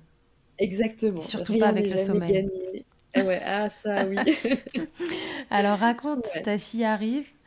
ma fille arrive, un accouchement de rêve. Ouais. très rapide. donc je j'ai les premières contractions la nuit, mais vraiment je suis là. Est-ce que c'est ça? Je sais pas. Mhm. Et genre jusqu'à 10h du mat, je suis pas sûre je suis pas sûre que je vais accoucher quoi. Je dis à mon, mon mari dit bah, je vais demander à mes parents de venir et tout. Je dis bah non attends parce que ça se trouve c'est une fausse alerte. Euh, je sais pas. Et puis d'un coup bam ça se ça se lance mais à fond la caisse en mode non-stop contraction. Et je lui dis oh, il faut y aller je vais accoucher sur le canapé. Enfin genre ça ça a switché d'un coup. On est parti à la maternité. J'arrive, je perds les os dans la salle d'attente. Euh, je hurle, mais je suis. Enfin, les gens, je pense que j'ai traumatisé, mais tous les gens de la salle d'attente qui se disent Oh mon Dieu. Toutes les femmes qui euh, viennent à 4-5 mois de grossesse, là, pour un petit bilan, qui se disent Oh là là, qu'est-ce qui m'attend? Ah oui, c'est ça. Vraiment, mais j'étais. Euh, c'était un truc de fou. Je... Et j'arrive, la sage-femme, ils, me... ils viennent me chercher en fauteuil roulant, ils salle d'accouchement et tout. Je veux la péri Je me mets à hurler et tout. Mhm. Euh, elle dit bah, Je vous ausculte. Et j'étais à 6. Mais je pense que je suis passée en fait euh, de 0 à 6 en, ouais, en très peu de temps. En une heure quoi. Enfin, et, euh, et, elle me dit Vous voulez pas, vous aviez pas un projet d'accouchement naturel et tout. Je dis Franchement, je m'en fous. j'avais pas, en fait, j'avais pas d'attente particulière. Je me suis dit Si j'y arrive sans péri, je, je le fais. Et puis si j'y arrive pas, je le fais pas. Enfin voilà, zéro pression. Donc en fait, je lui dis Non, non, mais je veux la péri. Donc elle court chercher l'anesthésiste. L'anesthésiste me pose la péri, mais direct elle me dit je vous réausculte et j'étais à 10. Ouais, vraiment, c'était. Euh, Express. express. Euh, et puis là, ça c'est, je pense que c'est la péri, je sais pas. Ça s'est un peu stoppé. Mhm. J'ai genre eu deux heures de. Il se passait plus rien. Et elle me dit vous voulez pousser Est-ce que vous êtes à 10 Je dis bah non, non, je veux pas pousser en fait. Je. Je le sens pas, enfin, c'est pas le moment et tout. Je la laisse. Je la laisse descendre tranquille en fait, je sais pas. Donc je l'ai laissé, j'ai laissé ma fille tranquillement faire son petit bonhomme de chemin. Et puis à un moment, euh, je dis, je sens que ça pousse quand même là. Et elle dit, ah bah oui, y a la tête. Euh, on, va, on va se mettre en position pour pousser. Et donc, euh, je me suis mise à, genoux. J'ai accouché à genoux. Ouais. Et en fait, j'ai poussé trois fois. Ouais, elle a glissé quoi. Et, ouais, elle m'a dit arrêtez de pousser, elle sort toute seule en fait. Et elle est sortie en quatre minutes. Donc vraiment. Euh, génial. Rien à voir avec la première fois où faut le tourner, machin, non, ça ah fait mal dans le dos, ça bosse pas. Là, ça bosse. ah là, c'était, euh, elle était, mais c'est ma fille, elle est hyper déterminée, c'est marrant aussi. Euh, et je me dis, bah, dès le départ, elle était genre, c'est bon, là, allez, c'est le moment, là, j'y vais. Enfin, vraiment, c'est une fonceuse et. Elle avait déjà foncé pour l'accouchement. Ouais. Et, et c'était un accouchement génial parce que je suis tombée sur une sage-femme qui était elle était géniale. Elle m'a, elle m'a donné un miroir pour que je regarde la tête euh, en train de sortir. Ah, génial. elle m'a, voilà, elle m'a fait toucher la tête. Enfin, des trucs que j'imaginais pas trop pour mon fils. Ou même là, tu vois, je m'étais dit, oh, je suis pas trop, c'est un peu bizarre et tout. Et en fait, c'était tellement naturel. Euh, euh, j'étais tellement en confiance. Elle était tellement cool. J'ai, enfin, que j'ai tout fait. Enfin, j'ai tout accueilli. Ouais, tout était clair, tout était le bienvenu, quoi. Tout était ouais, normal. Ouais, ouais. Donc euh, voilà, je l'ai regardé arriver. On a... Euh, après, euh, bah, du coup, elle est sortie, on a fait du pot à pot, et ils ont laissé le cordon hyper longtemps. Ils sont partis, en fait. Ils m'ont dit, on va vous laisser, dès qu'elle sera sortie, on, vous laisse, en fait, on s'en va. Mm. Donc, ils me l'ont mis sur moi, ils sont partis. Et on est resté avec mon mari, je sais pas combien de temps, juste en pot à pot. Elles sont revenues. Mon mari a coupé le cordon, alors qu'il, pareil, ça le ça le dégoûtait un peu dans l'idée, et puis en fait il l'a fait. Après on a sorti le placenta, elles m'ont montré le placenta, on a tout regardé. Enfin c'était ah vraiment euh, hyper naturel. Euh, et du coup j'ai quand même pris la péri, mais qui était très, euh, bah, peine eu le temps très bien dosée parce que bah elle a, elle a agi je pense pendant les, les deux heures là de ah oui deux heures de, de, latence. Mm. Et par contre j'ai vraiment senti je l'ai vraiment senti sortir, j'ai senti le cercle de feu, tout ça. D'accord. Donc c'était vraiment cool. Et, euh, et puis tété d'accueil euh, qui se passe, euh, qui se passe, mais je sens pas le truc hyper efficace quoi. Je mm. sens la petite succion, genre bon. Et c'était un tout petit bébé, elle faisait 2,5 kg. Elle est née trois semaines en avance. Ah ouais, t'es vraiment pressée. Ouais. Ouais, ouais, ouais. Et, et, à la mater, ils sont un peu en stress parce que, en gros, ils m'expliquent que si les, quand les bébés naissent en dessous de 2,5 kg, ils ont une surveillance spéciale. Mhm. Et elle, elle est à 2 kg 540, je crois. D'accord. Et forcément, le lendemain, elle a perdu un peu de poids, voilà, donc elle est à 2 kg 400 et quelques. Donc ils nous mettent une grosse pression sur le poids. Et en fait, je... ma montée de lait met vachement de temps à arriver. Donc, ils me font tirer mon lait pour stimuler. Enfin, vraiment, le truc un pas. Elle a vachement de mal à téter, elle n'arrive pas à s'accrocher. Mhm. je mets des bouts de sein. Enfin, c'est vraiment. c'est Ça prend pas, quoi. Tu consultes, du coup? Tu te dis qu'il y a un truc qui va pas? Je me dis qu'il y a un truc qui va pas. Il m'envoie euh, des, des, des puères, des sages-femmes un peu censées être spécialistes en allaitement et tout, mais les conseils sont pas, pas ça fonctionne pas quoi. Il, il la force un peu au sein, enfin vraiment, mm. euh, c'est pas top. Et, euh, et, donc elle a des bibes. Ouais. Euh, parce, ah oui, parce qu'elle perd trop de poids. Elle perd trop de poids. Et que comme elle tête pas grand chose là, elle a pas l'air très efficace. La montée de lait, elle tarde un peu. Exactement. Je tire mon lait, mais je tire rien. Vraiment, il y a rien qui sort. Quoi. Moi, je pensais, je m'étais dit c'est le deuxième, le corps se souvient, mm. ça va aller vite et tout. Que dalle. du tout, ouais rien du tout. Je tire, mais vraiment trois gouttes. Quoi. Euh, et donc voilà, on fait du mixte. Euh, mais mais euh, alors je dis qu'elle a des bibes, non, parce que je suis dans une maternité amie des bébés. Et donc il me file un dalle. Donc elle est nourrie au dalle, dalle au doigt du coup, parce que dalle au sein ça marche pas. Au doigt, le petit tuyau et. Ouais, voilà. Et, et, on finit par sortir de la maternité parce qu'elle a repris du poids au bout de cinq jours. Ouais. C'est très long. Et, euh, et, là, je vais euh, direct voir ma consultante en lactation, bien sûr. que j'adore et qui est géniale, euh, et qui identifie un frein de langue. D'accord. Et qui identifie aussi qu'en fait, elle a vachement de tension. Enfin, elle, est, elle a du mal à se dérouler en fait. Elle est très très tendue, la tête dans les épaules. Comme une tortue en fait. donc tu vas chez un thérapeute manuel. Alors du coup, elle m'envoie chez elle. Me... Alors c'est un petit cabinet de, de, consultation d'allaitement et il y a une ostéo qui vient. Super. Donc elle m'envoie chez... Je fais trois séances d'ostéo. et on coupe le frein de langue. Ouais. Et pendant... Euh, bah, tout ça, c'est semaine après semaine. Donc euh, pendant un mois, elle a... on l'a nourrie au dalle. Mhm. Ah ouais, quand même un mois. Un mois, ouais. Et c'est très long. J'imagine. Parce que... Bah, donc en fait, c'est en gros je tire mon lait toutes les 3 heures, jour et nuit. Oui, parce qu'en plus, tu, euh, n'as qu'un sein, euh, entre guillemets, à stimuler. Donc, du coup, euh, bah, c'est quand même deux fois moins de possibilités, même si le sein va, voilà, on va plus le stimuler que s'il y en avait deux, mais ça met quand même un stress en plus. Ouais, ouais. Donc, en gros, je, je, lui donne le sein. Après, je tire mon lait ouais. dans la foulée pour stimuler. Donc, huit fois par jour. Ouais. Pendant que je tire euh, mon mari donne le complément euh, aux dalles. Et en fait, ça prend euh, une heure. Tout ça, ça prend ah une bah heure à chaque fois. Il faut recommencer. c'est tout, toutes les fois par jour. Enfin, en gros, 8 heures, au moins 8 heures par jour. Et au bout d'un mois, j'en peux plus. Ah oui, j'imagine. Je, je, suis épuisée, ça donne rien. Enfin, le dalle, ça se... Et mon mec va reprendre le boulot. Bah oui, bien sûr, parce que déjà, il a un mois là, parce qu'on est en 2021. C'est ça. Euh, non, elle est née en 2022.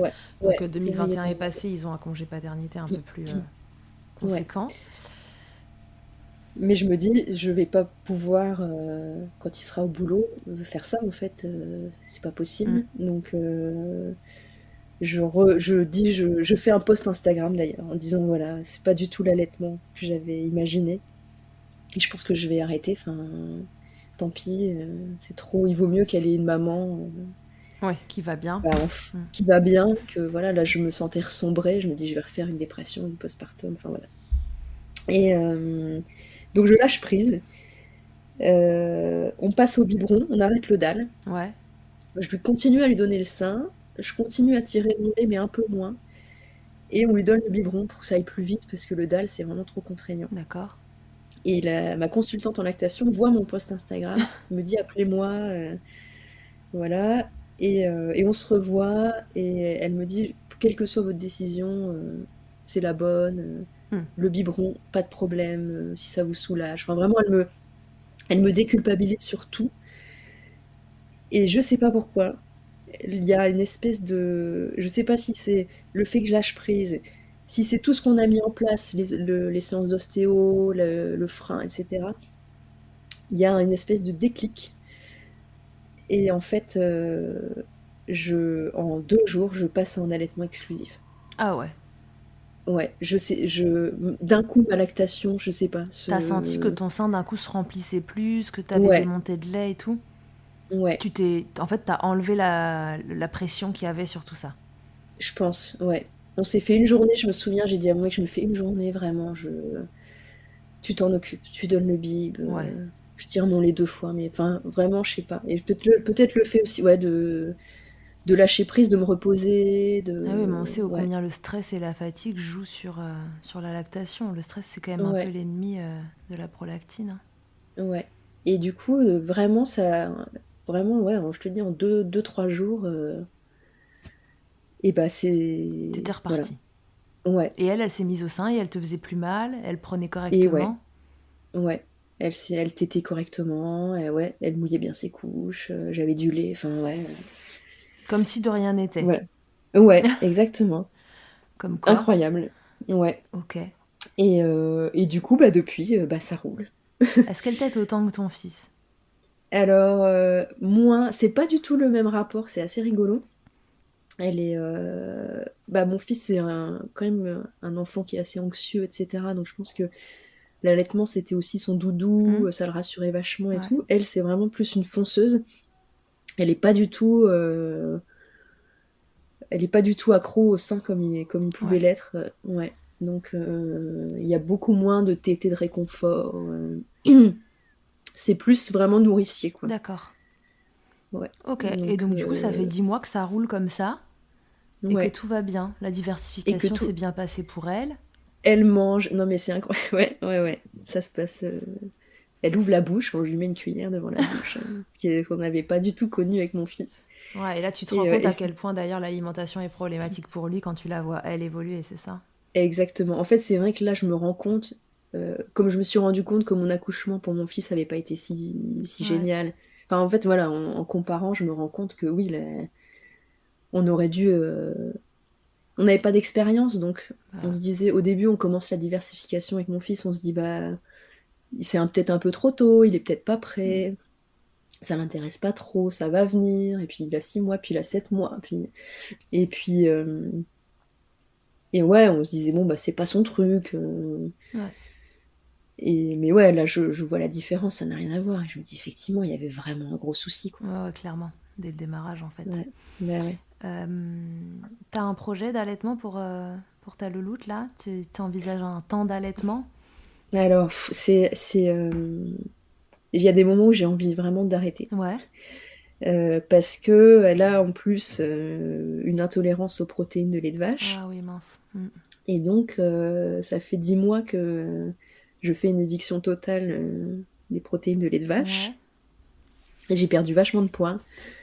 Et donc, il y a des moments où je me sens vraiment. je me dis, mon corps va lâcher, quoi. Enfin, j'en peux plus, je suis épuisée et mm. tout j'arrête l'allaitement. Et en même temps, je me dis, bah, si j'arrête de l'allaiter avec son intolérance, ça veut dire que ça va être du lait de riz euh, en poudre. Euh, hmm. J'ai peur que ça lui file mal au bide, euh, que ça la constipe. Enfin, Donc je suis un peu, un peu partagée. T'as envie d'allaiter aussi pour toi retrouver l'alimentation que t'as envie C'est ça? Ouais. Hmm. Alors, heureusement, là, j'ai vu une allergologue qui m'a dit qu'à partir de 10 mois, je pouvais. Euh, parce que j'allais te dire, là, tu rentres dans les phases où vous allez pouvoir commencer à réintroduire. En général, ça se passe bien. Hmm. Ouais. Donc là, on a... j'ai commencé à réintroduire il y a 2-3 jours. J'attends de voir comment ça se passe. Je me dis que déjà, ça, ça m'aiderait à... poursuivre l'allaitement, de remanger. Euh. Il y a d'autres choses qui te donnent envie d'arrêter? Il y a les nuits. Ouais. Alors, je sais qu'on dit que c'est pas lié, euh, voilà, mais quand même, mon fils, quand j'ai arrêté, il faisait pas ses nuits à 18 mois. Hein. Mhm. Il se réveillait encore trois fois par nuit pour téter. Euh, quand je l'ai sevré, il a fait ses nuits directement. Euh, donc je sais pas si ça se passera comme ça pour ma fille ou pas, mais c'est vrai que là, je me dis si je pouvais avoir une nuit complète. Je... Tu dis pas non. Ah ouais, ouais, ouais. Normal. Donc ça, c'est vrai que après, je sais que c'est pas garanti. Donc si j'arrête, non, c'est pas euh, garanti. ça, On va pas ouais. te faire miroiter un truc euh, peut-être faux. On va pas se mentir. Il y a des femmes qui disent que ça aura aidé, et puis il y en a aussi qui te diront euh, que bah, ça n'a rien changé et que du coup elles ont regretté d'avoir arrêté. Donc Ouais. on sait pas. Bah ouais. Et puis c'est vrai que le sein, c'est assez magique pour la. Elle se rendort direct. Voilà. Ouais. Donc je me dis, si j'ai plus ça et qu'elle se réveille encore, et qu'en fait je galère à la rendormir, je vais... ça va être encore pire. Que... hum, Ouais, il y a vraiment le, le- le sommeil, l'alimentation, et, euh, et voilà, principalement. Et peut-être aussi euh, me dire qu'elle pourrait peut-être aller passer une nuit ou deux chez ses grands-parents, euh, Ouais, pour qu'avec mon mec, on puisse euh, partir en week-end. ouais, envie d'un peu de relais. Ouais, ouais, ouais. Ok. Et elle est euh, uniquement euh, au sein, du coup, elle, est- elle, a, elle a pas du tout euh, d'apport euh, lacté en dehors? Bah non. Comme, bah non, comme elle est intolérante. Alors, non, du coup, juste lui donne des yaourts au lait de riz, mais Ouais. je, sais- je pense que c'est. Bon, je pense pas que ça ait des. Ça, ça fasse des apports particuliers. je sais pas trop. Bah, ceux qui sont câblés pour les bébés, il me semble, bon, ce sera pas du lait maternel, mais enfin, en termes de- d'apport, euh, ils sont câblés comme pour être comme des yaourts au lait de vache. Enfin, tu vois. Ouais, je pense. S'ils ouais, sont euh, trucs, validés ouais. pour son âge, euh, c'est bon. Oui, Je c'est des trucs des gammes. euh, baby, euh, baby bio. ouais, euh, maintenant, il y a des trucs qui sont quand même assez, euh, assez performants pour ces bébés euh, qui, ont, qui ont des intolérances aux protéines de lait de vache. Bon, si vraiment vous voulez une nuit, euh, ça peut être. euh, Les bébés s'adaptent bien. hein. Oui, oui, oui, oui, oui. Après, j'ai du mal aussi, c'est mon bébé. euh, Bah ouais. Ouais. Bon, il faut encore un peu Mais de bon. temps pour que tout ça mûrisse, quoi. Ouais, ouais, ouais. Mais je sens que je suis plus prête à la laisser. euh, Mon fils, ça a été vraiment. euh, On était très très fusionnels Mm. avec ma fille. euh, On est, on est fus... enfin, c'est ma fille, je l'aime de tout mon cœur et tout, mais elle a aussi un caractère qui fait que je serais plus à l'aise de la laisser un peu plus tôt que. Ouais, oui, puis c'est un deuxième, et enfin. Oui, voilà, oui, aussi, franchement, euh, oui, Sûrement ouais. un peu différent. euh, deuxième Ouais, fois, plus, ouais. plus serein. Ouais, exactement. Ouais, exactement. Ok. Après, si, il y, a- il y a une dernière raison aussi, Ah. pardon, qui, bah, qui est un peu le sujet, euh, voilà. C'est qu'en termes de suivi, Ah, euh, C'est moins facile. médical, c'est un peu moins facile. Alors on peut, j'ai fait une mammo hein, euh, pendant mon allaitement, c'est possible. Après, c'est juste que les clichés sont moins facilement lisibles. Et donc, et même à la palpation, voilà, l'autre jour je sentais une petite boule, mais en fait, euh, maintenant c'est de la glande mammaire, etc. Enfin, ouais, ouais, pour le suivi euh, post-cancer, c'est un peu plus compliqué. bien sûr. Et euh, donc voilà, il y a aussi ce truc-là où je me dis, bon, c'est vrai que le jour où j'arrête, je pourrais euh, refaire un, un bilan un peu plus. euh, voilà, un peu, un peu mieux, quoi. Ouais, ça te rassurerait de, de revoir un bilan Ouais, un peu plus. ouais j'ai forcément. euh, j'ai- j'ai j'ai des moments de flip, de récidive, forcément. euh, et, et le fait que ce soit apparu pendant mon premier allaitement, je, voilà, le fait de réalité. euh, Oui, ça génère quand même une petite angoisse de se dire et si jamais ça recommence, euh, Ouais. que ce soit pas Ouais, ouais, masqué par complètement. ça. ouais, ouais, ouais. Ok. Oui, que la première fois ça t'est sauvé, mais que la deuxième fois, par contre, ça te ça t'empêche pas de voir Mm. quelque chose. Ouais, exactement. Ouais, ouais. Ok. Bon, bah, tu nous raconteras euh, l'évolution de tout ça si, euh, si tu prends des décisions. euh, tu, tu viendras nous raconter.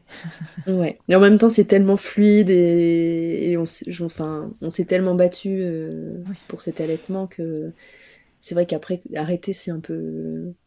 Tu te dis, merde, tout ce que j'ai fait, tout ce que Ouais. j'ai mis en place, euh, j'ai envie de le rentabiliser, entre guillemets, maintenant que ça roule. euh. Bon, là, c'est ambivalent. hein. Il y a- Ouais, c'est Si on complètement, faisait une complètement. fiche avec des plus et des moins, il y en aurait des Ouais, il y aurait. Exactement. C'est pas trop. le- Il est urgent de ne rien faire. Ouais. Mais je pense que de toute façon, tout arrêt euh, d'allaitement, c'est Hmm, toujours un bien peu. sûr. euh, pour toute femme, c'est. euh, C'est un petit deuil, bien euh, sûr. ouais. Complètement. Enfin, sauf quand vraiment ça se passe super mal et que c'est horrible et que c'est. Enfin. Même comme ça, parfois, C'est un- difficile. Mais oui, oui, parce qu'on a rêvé un truc. ou- Bien sûr. Mm. Ouais. Ça peut soulager, mais pour autant euh, laisser des regrets. Enfin, c'est très Ouais. étrange. De la culpabilité. Parfois aussi, mal placé, mais culpabilité quand même. Ouais, bah ouais. Bon, bah écoute, tu laisses, euh, tu laisses courir et puis tu vas, tu- ça, ça va se dessiner un Oui. moment. Oui, c'est ce que je me dis. La décision viendra peut-être. euh, d'elle-même naturellement. Au niveau. C'est peut-être elle, c'est peut-être ma fille qui décidera. Oui, peut-être qu'à un moment, ce sera elle qui décidera, ouais, tout à fait. Ouais. Parce que sinon, on n'y arrive pas, à un moment, c'est eux qui, qui, prennent le relais. Exactement. Euh, au niveau boulot, du coup, tu as toujours réussi à t'organiser pour pouvoir travailler et allaiter en même temps. J'imagine que tu n'as pas eu euh, d'organisation euh, ouais, j'ai à mettre en place. Je travaille de chez moi. Ouais. Donc forcément, c'est plus facile. facile ouais. Je me fais mon rythme, etc. Euh, pour mon fils, à l'époque, je bossais un peu plus sur des shootings en extérieur. Euh, donc soit c'était sur des durées assez courtes, donc euh, je, je, voilà, je me débrouillais. Et sur des shootings de journée, je me souviens, j'allais des fois tirer mon lait dans les toilettes ouais. en speed, et, je le, et puis je voulais pas me trimballer de glacière, etc. Donc je le jetais. Ouais, tu te soulageais. Les fois où tu as dû ouais, exactement, des choses, ouais. tu te soulageais, et puis en rentrant, tu, tu donnais à téter. Ouais, exactement. Et après, mon fils est allé chez la nounou, ma fille un petit peu aussi, mais euh, elle y va plus là. Mais euh, euh, quand ils étaient gardés, je tirais mon lait la journée pour, pour qu'ils aient mon lait chez la nounou. Oui, d'accord. Qu'ils buvaient du coup au biberon ensuite, chacun. Alors, mon fils, j'étais. C'est marrant, on a, on a évolué. Ma fille au biberon. Parce que pareil, de lâcher prise, c'est le deuxième, Ouais. je me fais confiance et tout. Mon fils, j'étais hyper flippée par tout ce que j'avais lu sur les confusions, Mm. etc., etc. Donc, euh, j'avais acheté une tasse 360. euh, Enfin, voilà, on avait essayé plein de trucs. euh. Mais bon, comme il avait de toute façon son trouble, il prenait pas beaucoup. Oui, dans tous les cas, tasse 360, euh, soft cup ou tout ce que tu veux, euh, il Ouais. mangeait pas énormément. Non, non, non. Ok. Ma fille, j'ai vraiment, euh, je lui file une tétine au début. Enfin, vraiment, j'ai, me suis dit, allez, euh, je veux que ce soit simple. Ouais. Je, je veux plus. euh, Mon fils, j'étais vraiment, euh, je pense que très très influencée par tout ce que j'avais vu sur les réseaux sociaux, mais trop. Oui, d'autant qu'à cette période-là, c'était vraiment le. Ça circulait beaucoup, beaucoup, hein, ce, ce type d'information. Ouais. Ouais, donc euh, ouais, vraiment pas de tétine, pas de biberon. Euh, j'ai été euh, aux couches lavables. Enfin, j'étais vraiment dans un truc un peu ex- pas, pas extrême. Après, chacun fait comme il veut, mais qui, qui moi était trop. Enfin, c'était trop. En fait, trop pour toi. trop de pression. Ouais. Et là, je me suis un peu détachée de de tout ça. J'ai arrêté de suivre les comptes qui étaient trop culpabilisants. Mhm. Et, euh, et je me fais beaucoup plus confiance aussi parce que c'est ma deuxième. Voilà. Et donc voilà, j'ai. Donc elle met des couches avec plein de merde dedans. Et... Exactement. non, non, mais voilà. elle a cinq tétines Voilà, non, dans mais- son lit de cinq formes différentes. Alors, elle, a- elle a, elle a pris la tétine au début, puis après, très rapidement, elle en a plus voulu. Elle a trouvé son pouce, en fait. Ah, bah, bah bravo. Donc, euh, voilà, donc elle suce son pouce. Mais c'est très bien parce que ça la calme. Et puis ça, ça se retrouve très facilement. Et voilà, exactement. Euh, les couches, euh, j'avais gardé mes couches lavables en me disant au cas où et tout. Et puis en fait, je me suis dit, c'est trop, c'est, c'est quand même du boulot en plus et Ah tout. oui. Et ouais. Donc euh, voilà, donc elle a des couches de supermarché Et qui font très Et bien voilà. l'affaire. et qui font très bien l'affaire. Ouais. J'ai vraiment lâché prise sur tout ça. De toute façon, avec deux aussi, t'as pas la même dispo. C'est clair. L'important, c'est de s'écouter, de faire ce qui est Ouais, juste pour toi. Le reste, Exact, ne compte pas. Ouais. Ok. Euh, Juliette, est-ce que tu aurais un conseil que tu aimerais donner aux mamans euh, qui euh, nous écoutent, qui peut-être sont enceintes et vont allaiter ou qui allaitent Ce serait quoi ton meilleur conseil? Bah, pff, de, de se faire confiance. C'est un peu, c'est un peu bateau, mais vraiment de, de s'écouter. Même dans les moments où on est fatigué, on est fragilisé parce que les hormones, parce que la douleur, la fatigue, Ouais. etc. Euh, c'est vraiment euh, vous qui connaissez le mieux. vos- Enfin, vous l'avez fabriqué, vous, vous le passez 24 heures sur 24 avec lui, c'est vous qui connaissez le mieux votre enfant. Donc euh, voilà, entourez-vous de, de gens bienveillants, de, de, de- d'une équipe médicale, enfin, en tout cas sage-femme, etc., Mm. avec qui vous êtes en confiance aussi, ça c'est hyper important. Euh, Ouais, donc on se fait confiance. qui vont pas juger vos choix. et- On se fait confiance et on s'entoure. Ouais, Ok. voilà. Bon, c'est pas très original, mais c'est, je pense que c'est important. Ouais, Et demander de l'aide aussi, ne pas hésiter à demander de l'aide. Ce qui est important peut être martelé. Il n'y a pas de problème. Ouais. Cette expérience d'allaitement, est-ce qu'elle a eu un impact sur ta vie euh, personnelle Ces expériences d'allaitement? Qu'est-ce que ça a changé Euh, pour toi? Je... je pense que ça m'a fait avoir une vision différente de mon corps. Mhm. qui d'un coup euh, était capable de grandes choses. euh. Mhm. Alors, de- du pire comme du meilleur, c'est ça qui est fou. Ouais. hein. C'est-à-dire que il m'a quand même fabriqué un, un petit cancer euh, un peu relou, mais en même temps, il a, voilà, il a fabriqué deux, deux magnifiques enfants et il les a nourris et il continue à les nourrir. Donc ça m'a, je pense, euh, réconcilié, enfin pas réconcilié, j'étais pas fâchée avec mon corps, mais en tout cas, euh, ça m'a fait me sentir quand même assez euh, puissante. Ouais. Euh, ça m'a fait euh, ressentir une grande, euh, un grand respect pour euh, toutes les femmes, euh, toutes les mamans et tout. Et je me dis, mais on est vraiment, euh, on est trop fortes. Euh, Enfin, franchement, être mère, c'est, c'est génial, mais c'est tellement dur parfois. Enfin, Ouais. Et euh, c'est vrai, c'est. Et je m'en rendais pas compte. euh, J'aimais pas les gens qui disent non, tant que t'as pas d'enfant, tu, tu peux pas savoir, etc. Mais c'est vrai que ça m'a vraiment ouvert toute une, Ouais. une fenêtre sur un, un monde que je connaissais pas du tout et ça m'a fait prendre conscience que ouais, on était vraiment des, Des meufs géniales. des- Ah ouais, ouais, vraiment. ouais. Donc j'ai une vision vraiment différente, même moi par rapport à mes parents à moi, que j'ai, avec qui j'ai de bonnes relations, mais j'ai souvent jugé leur, euh, leur façon de m'avoir, euh, de m'avoir euh, élevée. Ouais, Maintenant, je comprends plein de choses aussi. d'accord. Euh, ils me faisaient que des pâtes, par exemple. Et je me disais, putain, quand même, euh, ils abusent, ils me faisaient que des pâtes à manger. Euh, ils faisaient pas des bons. Et en fait, je me... je- enfin, mon fils, je lui fais que des pâtes, en fait, parce qu'il mange que ça. Bah oui. Donc, euh, et en fait, je me dis, bah, j'étais pareil. Enfin, je, je comprends beaucoup de choses sur moi aussi à travers mes enfants. Mm. Euh, en fait, je me rends compte que moi aussi, j'avais un trouble de l'oralité. Enfin, voilà, en fait, on, Ouais, ça on va, apprend ça va même au-delà de l'allaitement, en fait. C'est... Ouais, c'est le fait d'être mère, globalement. Euh, Ok. L'allaitement, ça en fait partie, mais ouais, j'ai... ça m'a fait énormément compre- enfin, comprendre énormément de choses et, et beaucoup grandir, ouais. Ok. Et allaiter, ouais, bah, c'est, le- la cerise sur le gâteau. C'est, euh, ça, moi, ça a été ma façon à moi de me sentir maman, vraiment. Ok. Voilà. Euh, avant qu'on se quitte, j'aimerais que tu répondes pour moi à l'interview Fast Milk. L'interview. Fast Milk, c'est une interview à laquelle je te poser, dans laquelle je te pose quatre questions auxquelles il faut répondre euh, fast. Ok, voilà. Ta tétée la plus insolite, Juliette Oh là là, euh... hum, j'en sais rien. Il y en a eu plein dans des cabines d'essayage, Ouais. euh, dans des toilettes. euh, Ok. Il y en a eu plein, ouais. Parfait. Le truc le plus glamour qu'il t'ait été donné de vivre durant ton allaitement?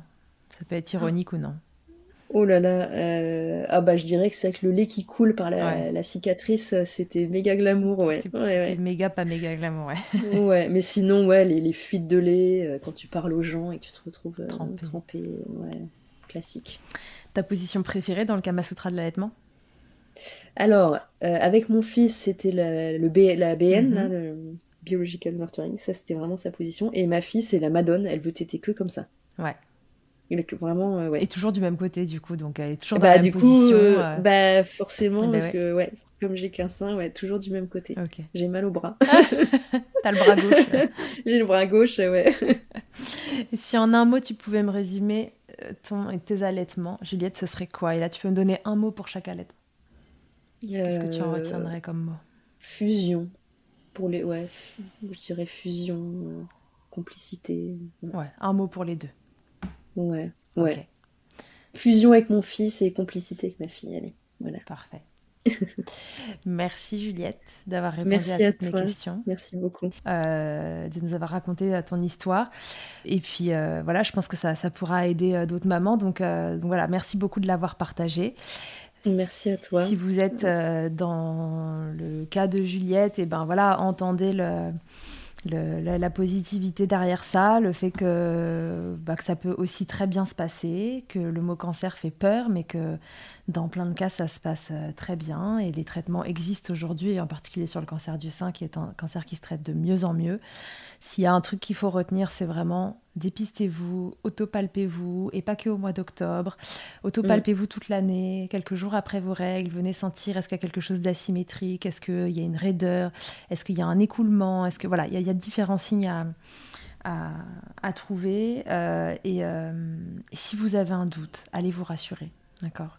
Allez vous rassurer parce que le stress ne, fait rien de bon dans le corps. Donc autant, autant aller se l'enlever en allant consulter. Merci beaucoup Juliette d'avoir raconté ton histoire. Je te dis à très bientôt. À bientôt. À tous et à toutes, à très bientôt dans Milkshaker. Merci d'avoir écouté cet épisode. S'il t'a plu, je te rappelle que tu peux t'abonner, noter sur ta plateforme d'écoute préférée et faire voyager ce podcast pour que l'information circule au maximum. Et si toi aussi ton histoire vaut le coup d'être entendue, que tu as envie de réagir à l'un des thèmes abordés dans le podcast avec ton expérience, tu as la possibilité de me laisser un vocal de maximum 5 minutes pour me raconter ton histoire ou un épisode marquant de ton allaitement. C'est très simple, tu te rends sur mon site internet milchecker.fr, tu cliques sur le lien qui s'affiche pour témoigner et peut-être que tu t'entendras bientôt dans un épisode. Toujours sur milchecker.fr, tu retrouveras tous les épisodes enregistrés depuis 2020. Ils sont là pour t'apporter toujours plus d'informations et de transmissions autour de l'allaitement maternel. Enfin, si tu me cherches en tant qu'ostéopathe, pour toi ou pour ton bébé, tu peux me retrouver à Suresnes, dans les Hauts-de-Seine, au centre IG4U que j'ai créé en 2020. Tu y trouveras aussi une équipe de thérapeutes spécialisés dans la prise en charge de la femme et de l'enfant. Pour plus d'infos, rendez-vous sur le site ig4u.com, IG ça s'écrit Y-G-Y, et sur Doctolib pour la prise de rendez-vous. On se quitte en musique avec Emma et son titre Blinded, écrit et composé en collaboration avec Nemen. Je te dis à très vite pour un nouvel épisode. D'ici là, à tous, n'oubliez pas, prenez soin de vous, checkez autant que vous le voudrez et bousculons ensemble les idées reçues sur l'allaitement maternel.